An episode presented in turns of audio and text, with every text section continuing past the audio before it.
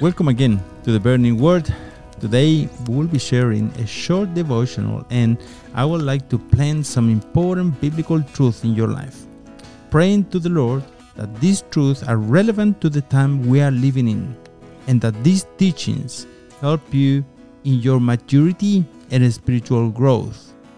As we move forward, stanza by stanza, my desire for each of us is that the Word of God makes us uncomfortable and confront us, leading us to a place where we love the truth while also edifying, encouraging, and equipping us uh, to allow to allow us to bear much fruit in our lives. This time, I will be sharing with you the last three verses of stanza number 15 called Samekh. So we read from verses 118 onwards. You reject all those who stray from your statutes, for their deceit is falsehood. You put away all the wicked of the earth like dross. Therefore, I love your testimonies. My flesh trembles for fear of you, and I am afraid of your judgments. In these verses, uh, we can see that the psalmist had no intention whatsoever of apologizing for God's judgments. Specifically, in the first two verses, we can see that his determination to keep God's statutes in is strengthened by observing God's judgments on those who deviate from them. Therefore, what God expects from us as his children is that we humbly learn at the cost of the mistakes of those who go astray. That, that idea where we see that idea in the Bible. Well, let's see Psalm 58, verses uh, 10 and 11. It says, The righteous will rejoice when he sees uh, vengeance. He will wash his feet in the blood of uh, the wicked.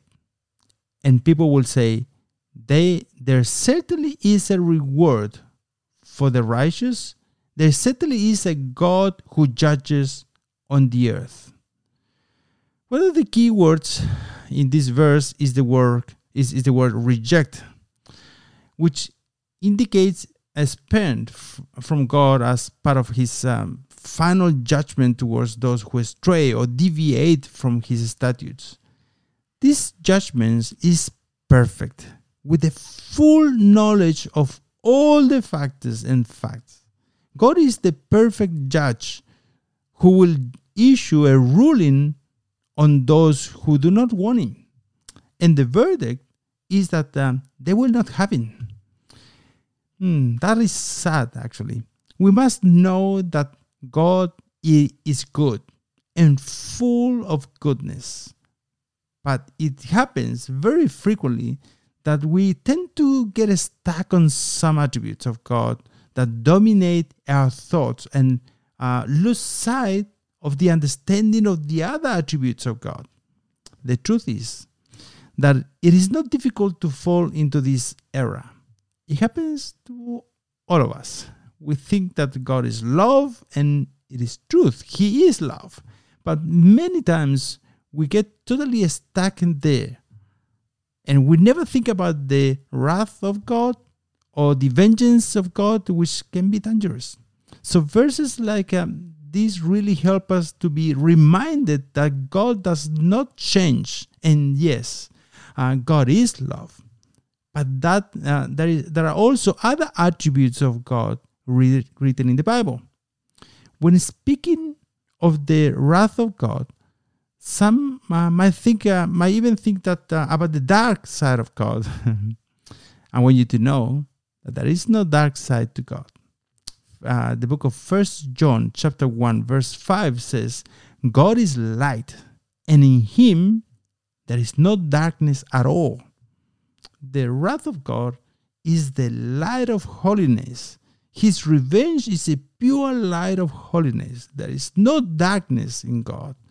Even His judgments, we we should fear, but at the same time love because they are part of the perfection of God's character and of His Word. It is important that uh, the verse speaks uh, of those who deviate. from his laws or statutes. Here, it is making clear that it is not that they stray in their minds only, out of ignorance, for example, but that uh, this deviation is happening in their hard, stubborn hearts. We have uh, the example of the children of Israel wandering in the desert for 40 years. Let's see what Psalm 95, verse 10 and 11 tells us. And this is the Lord saying this For 40 years I was grieved with that generation and said, It is a people who go astray in their hearts, and they do not know my ways. So I swore in my wrath they shall not enter my rest. So it is not that they say, Lord, we do not know, but uh, that in their hearts they say to God, Depart from us, for we do not desire the knowledge of your ways. That's actually written in the book of Job, chapter 21, verse 14. It is not about weakness, about unbelief, love of sin, it is about saying in their hearts, we do not want him, this man, to reign over us. That's written in Luke chapter 19, verse 14.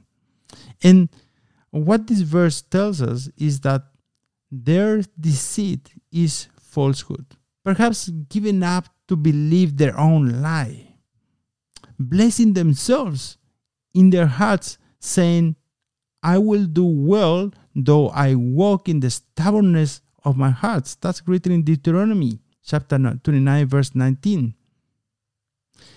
In this generation, friends, what excuse will we give to God? Lord, we didn't know? Can we say this today? When most of us probably have access to the internet, or at least we have access to one Bible. Can we say, Lord, I didn't have time? Hmm. If God did not execute his judgment on those who reject his word, his word uh, will only be suggestions or one of many options for life. But God is not indifferent towards those who deviate. He fulfills what he promises and direct his judgments towards those who deviate from his statutes. And in this context, I want to ask you if this word is revealing to you any condition in your life or in your heart. This is the word. This is a word of warning for those who continually tend to stray, to, uh, and this is warning to take the word of God seriously. Are we hardening our hearts, or are we being stubborn, delaying to be obedient, delaying doing God's will, so the verse, the next verse tells us, "You put away all the wicked of the earth like dross. Therefore, I love your testimonies." Hmm, in a few words, what these verses are saying is that um, um, the psalmist pretty much is saying, "I could not love a law that does not punish sin. I could not love a law that does not hold the guilty responsible for their actions." as well as also yeah, he's saying i could not love a law that fails in rewarding those who complain so what it, what he is saying here is that um, by seeing god's judgments on the ungodly causes the psalmist's heart to love god's statutes even more you put away all the wicked of the earth like dross do you know what dross is Probably you do. Here, the psalmist is talking specifically about the process of refining metals. In the case of silver, dross is the impurity that rises to the surface when the silversmith or the jeweler works in the crucible or the smelting device, where silver is melted in the furnace, allowing it to be refined. We're talking about commonly subjecting these metals to more than a thousand degrees Celsius. Dross, different, is like sin. And what the psalmist is telling us here is that the wicked are like impurity who are exposed and can no longer hide from God. And they rise to the surface to be discarded or uh, and removed by God. So why don't we just talk a little bit more about this? All right. First, dross takes away the shine and the glory of the metal, makes it um, op- opaque. Dross is deceptive. It's not uh, silver, but it looks like it. It is not gold, but it looks like it. And I hope that somehow these comparisons are leading you to a place of reflection because many can call themselves believers or Christians. And really, they look like them until they are subject to the fiery furnace, right? So may the Lord help us to abide in Him in moments of trials, in moments of crisis or illnesses, when we find ourselves in the fiery furnace. And I think probably you, dear friend, you have seen it um, everywhere, right? Probably you have a friend or a person uh, from work, and you have seen them being very uh, passionate about being a Christian one day. They seem like a genuine person, genuine Christian person. But then when the trial comes, and, and, and, and then you see a big difference. And you see how is this possible that this person who um, who is openly um, processing to be a Christian now is totally the opposite. And and might the Lord help us, right?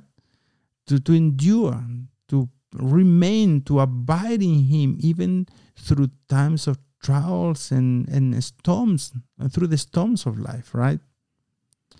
Furthermore, dross has no value or purpose. The jeweler, in fact, does not have save dross to make something beautiful with it. But usually, what they, they do is just throw it away into the fire. Dross is like uh, is really harmful to metals because it makes the metal prone to oxidation. So, how much more is sin like dross? Reason why it says in the verse, You put away all the wicked of the earth like dross. Therefore, I love your testimonies. We see how the psalmist is not trying to apologize for God's holy wrath, not for uh, God's vengeance. He's not trying to air condition hell nor is he trying to remove any sense of divine justice, but rather emphasize the fact that God keeps his word and takes these things seriously. The holiness of God demands that he punish all who sin. God will no longer be perfect if he didn't. I want to remind you that every sin, every sin will be punished in hell or forgiven in Christ, but will not be overlooked because the Lord our God is holy. Uh, the way this stanza ends, the last verse, is very interesting. Let's see what this uh, verse says. It says, My flesh trembles for fear of you, and I am afraid of your judgments. Isn't it an interesting paradox? That we can love God and His Word, as we shared at the beginning of this stanza, and still have a fear of Him in the right way, having a rever- reverent fear because of His judgments and respecting Him because of His power and authority to judge humanity. As the psalmist considered uh, God's righteous judgments, he looked at his own life and understood that it was not perfect before God. Uh, this effect of reverential fear makes him run to God towards his atoning sacrifice. The psalmist knew that judgment will not come towards, um, uh, actually, will come towards the wicked. As he meditated on this, he thought carefully, praising God for it, while also meditating deeply on this judgment. consideration of the righteous judgments of God should lead us to a self-examination. What um, the book of Galatians, uh, chapter 6, verse 4 tells us. But each, each one must examine his own work, and then he will have reason for boasting, but to him alone, and not to another. Therefore, the judge judgment of God towards the wicked should make us look at ourselves, should make us tremble before Him, and more than ever, should move us to trust in the sacrifice of Jesus on the cross. For those who live at that time when sacrifices were presented in the tabernacle or in the temple, the fire served as a symbol of judgment, while the lamb served as, a, as an atonement for the sins of the people. The lamb was innocent, but paid the price of the guilty, so that the guilty could live as if they were innocent. So while the lamb burned for sins it did not commit, the offender lived in a justice that uh, he could never pay. And the aroma from the sacrifice uh, remains a memory in the minds of uh, people who were witnesses of this. That had it not been for the lamb that was offered, they wouldn't. Um, they would have had to take uh, its place.